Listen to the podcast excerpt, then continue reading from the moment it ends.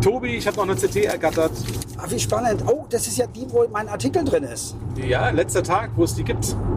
Und wenn unser Podcast rauskommt, ja, kann man die nicht mehr kaufen. Wollen wir drüber sprechen? Ja, unbedingt. Lass mal drüber sprechen. Ich glaube, es hackt. IT-Sicherheit für alle.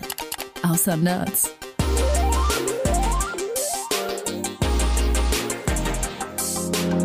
Mit Rüdiger Trost und Tobias Schrödel. So, hallo Rüdiger.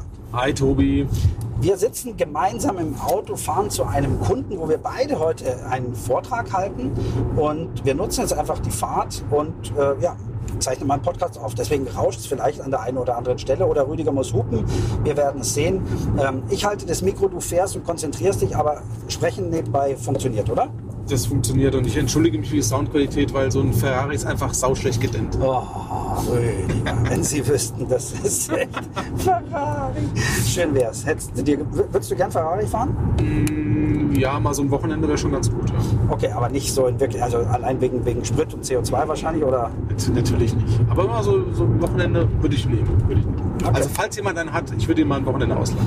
Ist da nicht erst letzte, letzte Woche irgendwie so ein, so ein Ferrari für 400.000 Euro oder irgendwie sowas kaputt gefahren worden? Da hat einer einen Gutschein gewonnen, der hat 100, 120 Euro gekostet. Äh, für, ich weiß nicht, eine Stunde oder zwei oder ein Wochenende Ferrari fahren und der hat den zerlegt. Und jetzt will die Versicherung nicht zahlen, weil der halt viel zu schnell war. Und äh, der andere sagt, nee, ich habe den ja mit Versicherung äh, gekauft oder die, die, die Stunde da gewonnen oder sonst irgendwas. Und jetzt äh, geht das Ganze vor Gericht. Wenn ich mir recht überlege, lassen wir es vielleicht mit Ferrari. So, das heißt, wir fahren ganz entspannt und ohne äh, Hektik und vorsichtig und äh, reden über, ja, über, über den, den Artikel von mir in der CT, in der letzten CT, weil wenn dieser Podcast rauskommt, ähm, ist der ja schon nicht mehr verfügbar. Da ging es um Caller-ID-Spoofing. Das klingt schon mal fancy. Auf jeden Fall. Caller-ID-Spoofing bedeutet eigentlich nichts anderes, ähm, als äh, die Rufnummer von jemand anderem im, im Display anzeigen zu lassen, wenn man jemand anruft. Das ist weder neu noch, äh, ehrlich gesagt, noch ein Hack, ähm, weil das zum Beispiel jedes Callcenter macht. Also wenn ich einen Anruf vom, vom Autoversand bekomme, vom Callcenter, dann steht in meinem Display 0800 123 und eben nicht die Ortsnetzvorwahl von, vom, wo auch immer das, das Callcenter von Otto wäre. Also das ist gar nicht so neu. Und du kennst das Thema wahrscheinlich auch schon. Ja, ja, klar. Also das, das kenne ich natürlich, dass du über eine Telefonanlage, wenn eine Firma raustelefoniert, dann haben die ja eine, gegebenenfalls die äh, zentrale Nummer, obwohl das gar nicht Nummer vom Telefon ist. Das ist ja eine übliche Technik. So, und jetzt ist was, ähm, dieses Thema nutzen Kriminelle schon länger für den, was weiß ich, äh, Fake-Polizei, also falscher Polizeianruf oder, oder Enkeltrick oder sonst irgendwas. Und zwar lassen die dann gerne die Nummer von der Polizei anzeigen. Das geht allerdings nicht, also zum Beispiel die 110 kann man nicht anzeigen lassen, weil äh, sowas nur mit Vorwahlen funktioniert. Da wird also für München zum Beispiel die 089 110 da stehen. Was macht das auch für einen Sinn? Ruft die 110 an und fragt, ob ich da einen Notfall habe oder was? Nee, aber ja, bei Senioren funktioniert das tatsächlich sehr gut. Da sagen die, schauen Sie mal, wir sind die Polizei aus München. Ähm, und dann geht es darum, typische Geschichte, Einbruch in der, in der Nachbarschaft. Äh, ein Dieb wurde gefasst, drei nicht, aber der Gefasste hatte eine Liste und da stand man auch drauf. Und deswegen kommt jetzt gleich ein Kollege oder eine Kollegin vorbei und würde die, die ganzen Wertsachen abholen und in Sicherheit bringen. Und so werden halt viele Seniorinnen und Senioren übers, übers Ohr gehaut, ehrlich gesagt. Aber ähm, mir ist was aufgefallen, nämlich äh, bei Android und nur bei Android gibt es die Möglichkeit, äh, Caller-ID und Spam sich anzeigen zu lassen. Ähm, und das ist eine Funktion, die macht folgendes. Wenn dich jemand anruft und du hast diese Nummer nicht in deinem Telefonbuch und die Funktion aktiviert, muss man dazu sagen, dann wird die Anrufernummer an Google übertragen. Das ist ja schon mal spannend. Das ist schon mal gut. Ja, gut, also mich ruft sowieso keiner an. Ja, aber äh, nehmen wir mal an, es ruft dich einer an. Äh, wird die Nummer an Google übertragen. Die gucken nach, ob der einen Google Business Account hat, also sprich, ob der bei Google Maps einen, Eindruck, einen Eintrag hat. Und wenn dem so ist, dann steht im Display von deinem Telefon Anruf von McDonalds Burghausen zum Beispiel. Das ist eigentlich ein total cooles Feature. Also beim, beim iPhone kenne ich es ja so nach dem Motto, wenn es im Adressbuch oder in einer E-Mail-Signatur drin stand, die Nummer, dann steht ja dann, das war vielleicht der Tobi Schrödel, der angerufen hat, weil die Nummer irgendwo anders schon mal aufgetaucht ist. Genau, das funktioniert ganz gut. Allerdings bei Android ist es so, wenn diese Nummer tatsächlich bei Google Maps hinterlegt ist, dann steht da nicht, vielleicht ruft McDonalds Burghausen an, sondern Anruf von McDonalds Burghausen.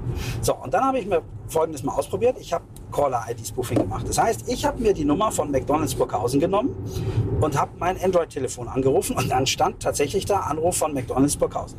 So, und dann bin ich weitergegangen. Ich habe ich Hunger drüben. ja, Hunger. nee, wir fahren jetzt weiter zum Kunden, da gibt es ja nachher Grillen auch okay. noch. Das okay. funktioniert.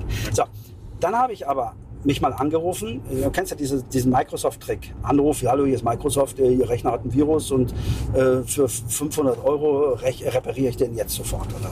So, und ähm, das funktioniert ja nicht, weil da irgendwie eine x-beliebige Nummer im Display steht. Weil das funktioniert schon, aber eben nicht so gut. Wenn ich aber mittels Caller-ID-Spoofing die Nummer von Microsoft Deutschland in München mir quasi nehme und mit der anrufe, was ich ja kann, dann steht in Android-Telefonen, in den neuesten, bei denen diese Funktion aktiviert ist, Anruf von Microsoft Deutschland. Ganz fett. Und wenn ich die Nummer meiner Polizeiinspektion um die Ecke nehme und mich damit auf meinem Android-Handy anrufe, dann steht im Display nicht irgendwie eine Nummer, sondern es steht drin Anruf von Polizeiinspektion 43 Olympiapark. Und das geht mit allen Telefonnummern oder gibt es da auch gibt's da einen Schutz irgendwie? Es geht mit allen Telefonnummern, die in Google Maps eingetragen sind, sprich, oder besser gesagt, äh, laut äh, oder, ähm, Webseite von, von, von Google, äh, Erklärseite, ähm, die einen Business-Account haben. Das ist wohl mehr also, oder weniger. Also die Leute, die sie selbst eingetragen haben bei Google, oder? Naja, ich, also von den Tests, die ich gemacht habe, ich habe praktisch mit allen Einträgen, die ich dort gefunden habe, konnte ich das machen, egal mit wem. Ähm, mit ein, zwei Ausnahmen, bei denen ging es komischerweise nicht. Ähm, das weiß ich aber, aber im Normalfall klappt es. Außer, und das war der entscheidende Faktor, äh, eine Nummer war zweimal auf Google Maps. Und das hatte ich zum Beispiel beim Heise Verlag. Der Heise Verlag hat eine Nummer und der Heise Regio Werbegedöns irgendwie, die sind auch in Google Maps hinterlegt, an einer anderen Adresse. Ähm, aber die haben die gleiche Nummer, also die Zentralnummer hinterlegt. Und dann wusste offensichtlich Google nicht, was soll ich jetzt anzeigen, weil ich habe zwei Treffer und hat es dann gelassen und dann erschien tatsächlich nur die Nummer. Aber eine Polizeiinspektion zum Beispiel, die steht in Google Maps nur mit einer Nummer drin. So, und wenn ich die übernehme mittels Caller ID Spoofing und auf einem Android-Handy anrufe, steht da wirklich original Anruf von Polizeiinspektion 43. Und machen wir uns nichts vor, dann habe ich den falschen Polizisten wirklich richtig klasse. Es geht zwar nicht übers Festnetz, aber auf Handys. Gut, aber ich meine, du kannst dich ja dagegen nur schützen, indem du diese Funktion komplett ausschaltest. Genau, dann wird eine Nummer angezeigt, dann funktioniert es nicht. Ja, ist aber ein sehr großer Komfortverlust, würde ich mal sagen. Ja. ja, weil eigentlich ist die Idee von dieser Funktion ja, ist ja recht gut. Das heißt, im Normalfall äh, hast du nicht irgendwie eine unbekannte Nummer, sondern du hast zumindest eine Idee, wer dich anruft. Und dann steht vielleicht auch drin, was weiß ich, Umfrage Institut Meier. Und dann weißt du auch, dass du da nicht rangehen willst oder sonst irgendwas. Also so ganz blöd ist es nicht. Und obendrein kann man bestimmte Nummer als Spam markieren. Dann wird dir auch angezeigt, Warnung, ähm, was weiß ich, Abo-Verkauf oder sowas. Also die Idee ist echt gut. Und ich habe dann Folgendes gemacht gemacht. Ich habe Google diesen, ich nenne es mal, diesen Fehler gemeldet, in Anführungsstrichen, habe gesagt, äh, Leute, ähm, ihr habt ein Problem mit dieser eigentlichen Funktion. Das ist jetzt kein Bug, weil die tut tatsächlich, was sie soll. Aber sie bietet halt Poliz äh, äh, Potenzial für Betrug. Und zwar gar nicht mal so wenig, weil es halt so, so eindeutig steht. Es steht eindeutig da Anruf von Polizeiinspektion und nicht könnte sein, dass oder sowas. Also zumindest das ein bisschen offener lassen. Und das hat dann ein paar Tage gedauert und dann hat Google tatsächlich geantwortet. Echt? Und haben, ändern die was an der Funktion? Oder? Die haben gesagt. Äh, Sie ah, haben gesagt, Herr Schrödel, bitte kontaktieren Sie uns nie wieder. Nee, das war, also, das war so typisch, wie wenn du so einen Bug meldest. Das lief also dann über verschiedene Stufen und wurde, äh, hat Priorisierungen bekommen und so. Also es lief total wirklich klasse und so, wie man sich vorstellt und wirklich vorbildlich. Ähm, aber die sagten, wir wissen von dem Problem und wir werden Schritte unternehmen, das zu ändern. Und ähm, ja, ich bin gespannt, welche Schritte das sind. Äh, hoffentlich zum Beispiel nicht standardmäßig anschalten, weil das war's. Wenn ich das bewusst aktiviere, dann weiß ich, was die Funktion tut und dann werde ich auch anders damit umgehen mit diesen Anzeigen. Wenn ich das aber nicht kenne und äh, als Senior, sag ich mal, plötzlich einen Anruf kriege, wo es steht, Polizei ruft an, dann glaube ich das einfach viel eher. Und deswegen glaube ich, ist das eine, gar keine schlechte Idee, das so zu machen. Aber wenn du ein, ein Feature auf einem Android-Phone nicht per Default anhast, dann gibt es dieses Feature nicht, weil ich schätze mal, 95% der, der Nutzer würden es nie oder würden nie irgendwas einschalten, was nicht von, von Hause aus mitkommt. Also das, glaube ich, machen sie nicht. Das kann tatsächlich sein, ja. Und dann, ja, vielleicht die andere Möglichkeit wäre, dass die Anzeige einfach anders ist. Also, dass drin steht, möglicherweise Anruf von XY oder sonst irgendwas. Aber ich weiß nicht, ob das wirklich was hilft, das ist eine andere Frage. Ähm, ich habe aber noch was gemerkt. Ähm, ich habe dann nachgeguckt, wenn ich jetzt zum Beispiel jemanden imitieren möchte, ähm, der gar nicht in Google Maps drinsteht oder kein Google Business Account hat. Also wenn ich jetzt zum Beispiel als Rüdiger Trost anrufen möchte, ähm, dann geht das. Ich kann nämlich bei Google Maps einfach ein neues Geschäft eröffnen. Also so. rechte Maus, sage hier, was weiß ich, ist Rüdiger Trost Rechtsanwalt und der hat die und die Nummer. Und wenn ich mit der dann quasi auf einem Android-Handy anrufe, steht drin Anruf von Rüdiger Trost, obwohl dieser Mensch dich gar nicht im Telefonbuch hat. So, und das ist CEO Fraud Level 2. Weil stell dir mal vor, du hast ähm, dein Chef eingetragen, was weiß ich, Markus Schmidt, Telefonnummer 123. Und ich möchte jetzt als Markus Schmidt mit geklonter Stimme, haben wir in der letzten Folge drüber gesprochen, ähm, dir irgendwie die, die, die äh, Anweisung geben, 500.000 Euro irgendwo hinzuüberweisen. Dann kann ich einen Google äh, Maps Eintrag anlegen. Ähm, der heißt Markus Schmidt mit einer Rufnummer 567.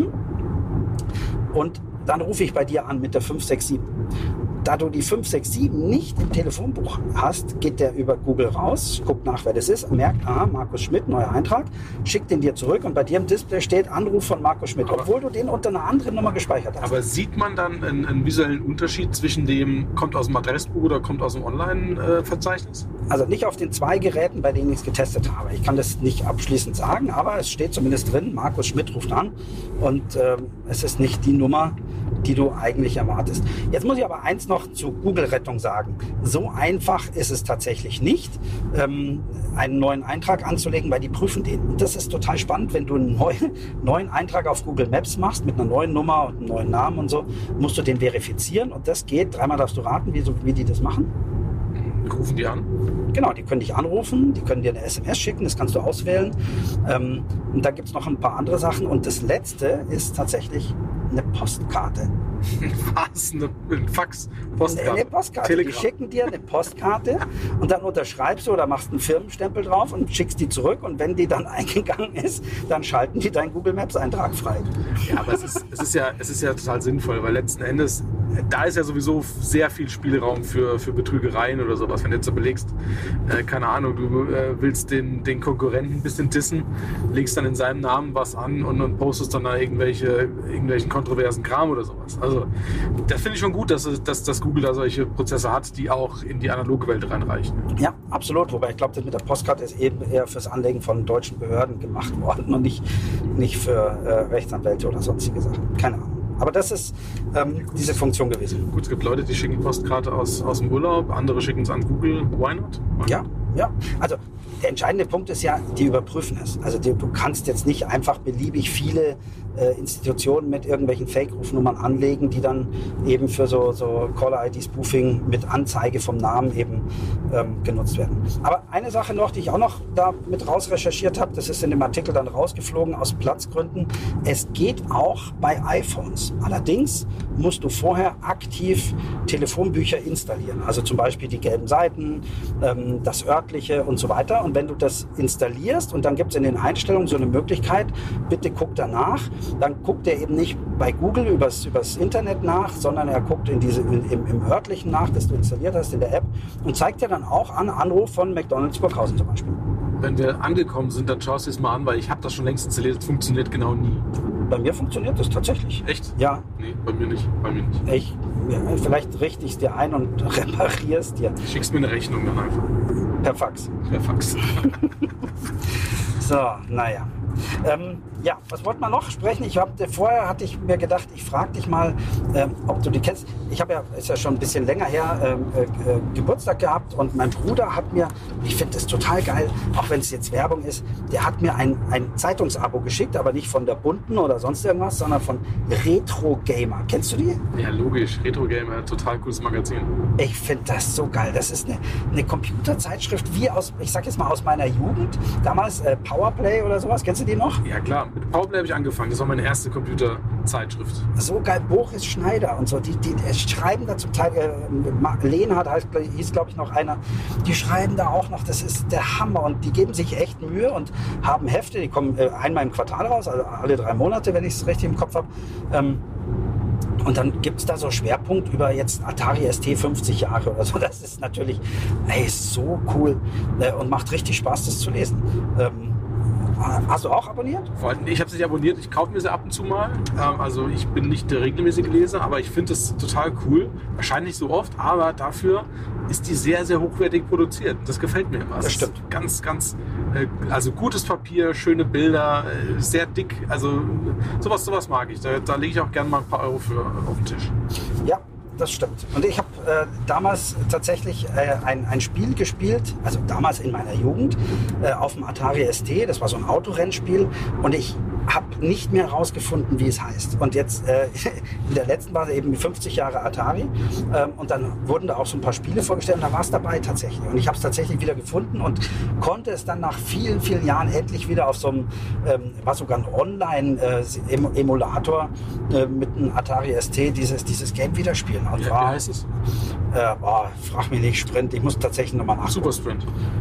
So, so von oben die Autos? Ja, da zocke ich ab. Das war mein absolutes Lieblingsspiel. Wo du so ein bisschen driftest um die Kurven? Ja, mega. Ja, Hammer, oder? Das, das spielen wir. Ja, unbedingt. Äh, sehr schön. Ah, ich freue mich.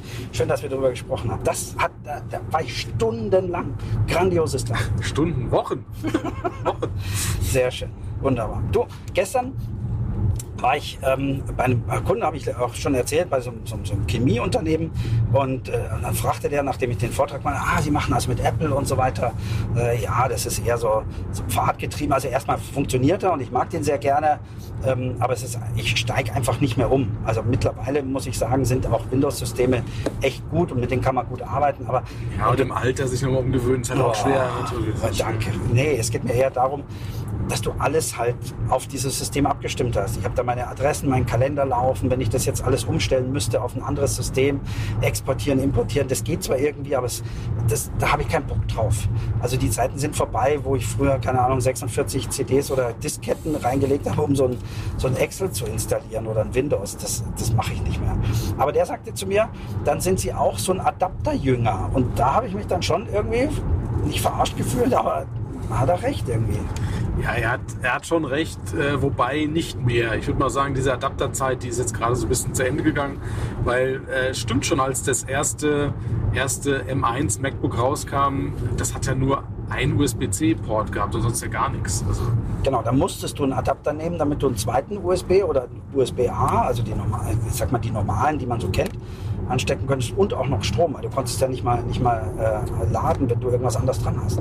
Aber das hat Apple ja schon immer gemacht. Also Apple war immer schon sehr schnell im Weglassen von Schnittstellen. Also die waren ja auch die ersten, die das Diskettenlaufwerk weggeschmissen haben und gesagt haben, wir machen jetzt die USB und so, so fancy Sachen. Ähm, wobei ich sagen muss, bei dem, bei dem M1 MacBook mit dem, mit dem einen USB-C-Port haben sie es übertrieben in meinen Augen. Weil du musst es laden.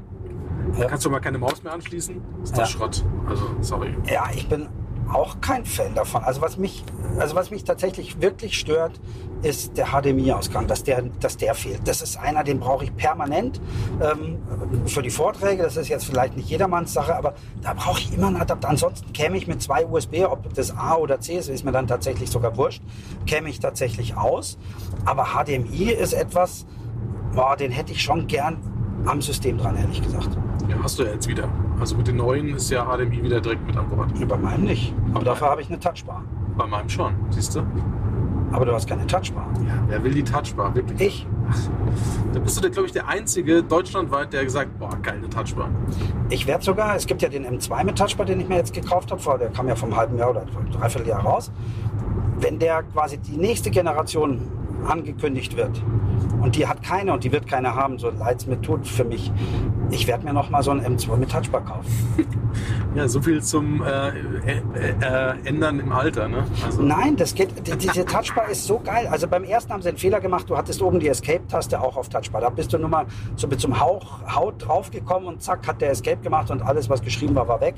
Das war nervig. Aber da haben sie jetzt mittlerweile eine gescheite Taste drauf und der Rest ist da. Diese Touchbar ist so geil. Wenn ich in, in Keynote oder in, in PowerPoint eine Präsentation halte, habe ich oben eine Leiste und sehe die, die nächsten fünf und die letzten fünf Folien und kann da hin und her wischen. Das heißt, ich kann, wenn ich bei, bei, bei Vorträgen bin und wir verquatschen uns und ich muss zehn Folien weglassen, damit ich meine Zeit einhalte, springe ich einfach weiter und niemand im Publikum merkt. Das wirkt voll professionell und das geht nur mit dieser fucking äh, Touchbar, die er jetzt nicht mehr einbauen will, dieser blöde Apple und das nervt mich total, dass die die rausbauen. Da kriege ich echt, da werde ich echt sauer. Nach deinem Loblied auf die Touchbar geht jetzt gerade im Silicon Valley irgendjemand die Hose oder das Herz auf. Ja, ich hoffe es doch, weil das Ding, die Idee ist so grandios. Du kannst so viel machen. Ich habe eine Uhr drauf. Ich sehe also äh, meine Zeit. Das ist für, für Präsentatoren ist das das Beste, was es gibt. Ähm, wie gesagt, Folienvoraussicht und Springen von Folien hochprofessionell. Du bist im Vollbild. Du springst sieben Folien weiter. Niemand merkt, dass du ein Thema ausgelassen hast oder sonst irgendwas. Das ist einfach super. Ich verstehe nicht, wie man diese Touchbar wegmachen kann. Das war die beste Erfindung, die es jemals gab. Also 100% aller Comedy-Hacker brauchen die Touchbar. Jeder, der professionell präsentiert, sollte sich diese Touchbar mal angucken und dann einen Brief oder eine Postkarte an Apple schreiben und sagen, Leute, wir brauchen diese Touchbar. Ich kann nicht ohne. Das, ist, das geht einfach nicht. Ich weiß nicht, wie ich das machen soll. Ähm, ich sehe eine Demonstration auf dem Marienplatz. Ja, wahrscheinlich alleine. Ja, wahrscheinlich genau. alleine. oh, echt, ich krieg so ein heiß, ich echt, jetzt wird, ah, da werde ich echt, ah, die Krise kriegen, wenn die weg ist. Vielleicht gibt es ja eine per Adapter, so, so zum Nachrüsten. ja, nee, das ist ja ein Stück Hardware. Was ich mir vorstellen könnte, ist, dass man ein iPhone nimmt und äh, dieses iPhone daneben legt und darauf quasi die Touchbar als App laufen lässt. Dann würde ich da mitgehen, weil die kann ich, also das könnte ich daneben legen und wenn ich da wischen kann, ginge das auch. Schade ist es nur, dass es dann nicht auf dem Rechner ist. Aber das wäre etwas, wo ich sagen würde, dann würde ich mich wieder beruhigen es gibt bestimmt irgendeine Lösung für dein Problem. Und wenn es irgendeine AliExpress äh, externe Touchbar ist, gibt es bestimmt irgendwas. Ein AliExpress, das könnte es sein. Oder Wish, also so ein billiges China-Zeugs. Da kommt, dann, da kommt dann auch noch, noch mehr mit. Vielleicht ist dann auch irgendwie mal ein neuer Trojaner mit drauf. Wer weiß. Wer weiß, wer weiß. So, ich werde jetzt mal mein, mein Schild für meine Demo malen. Und du fährst noch weiter. Wie lange haben wir noch? 28 Minuten. Ja, dann machen wir noch mal Pause, würde ich sagen, oder? Ja, machen wir. Danke, Rüdiger. Danke, Tobi.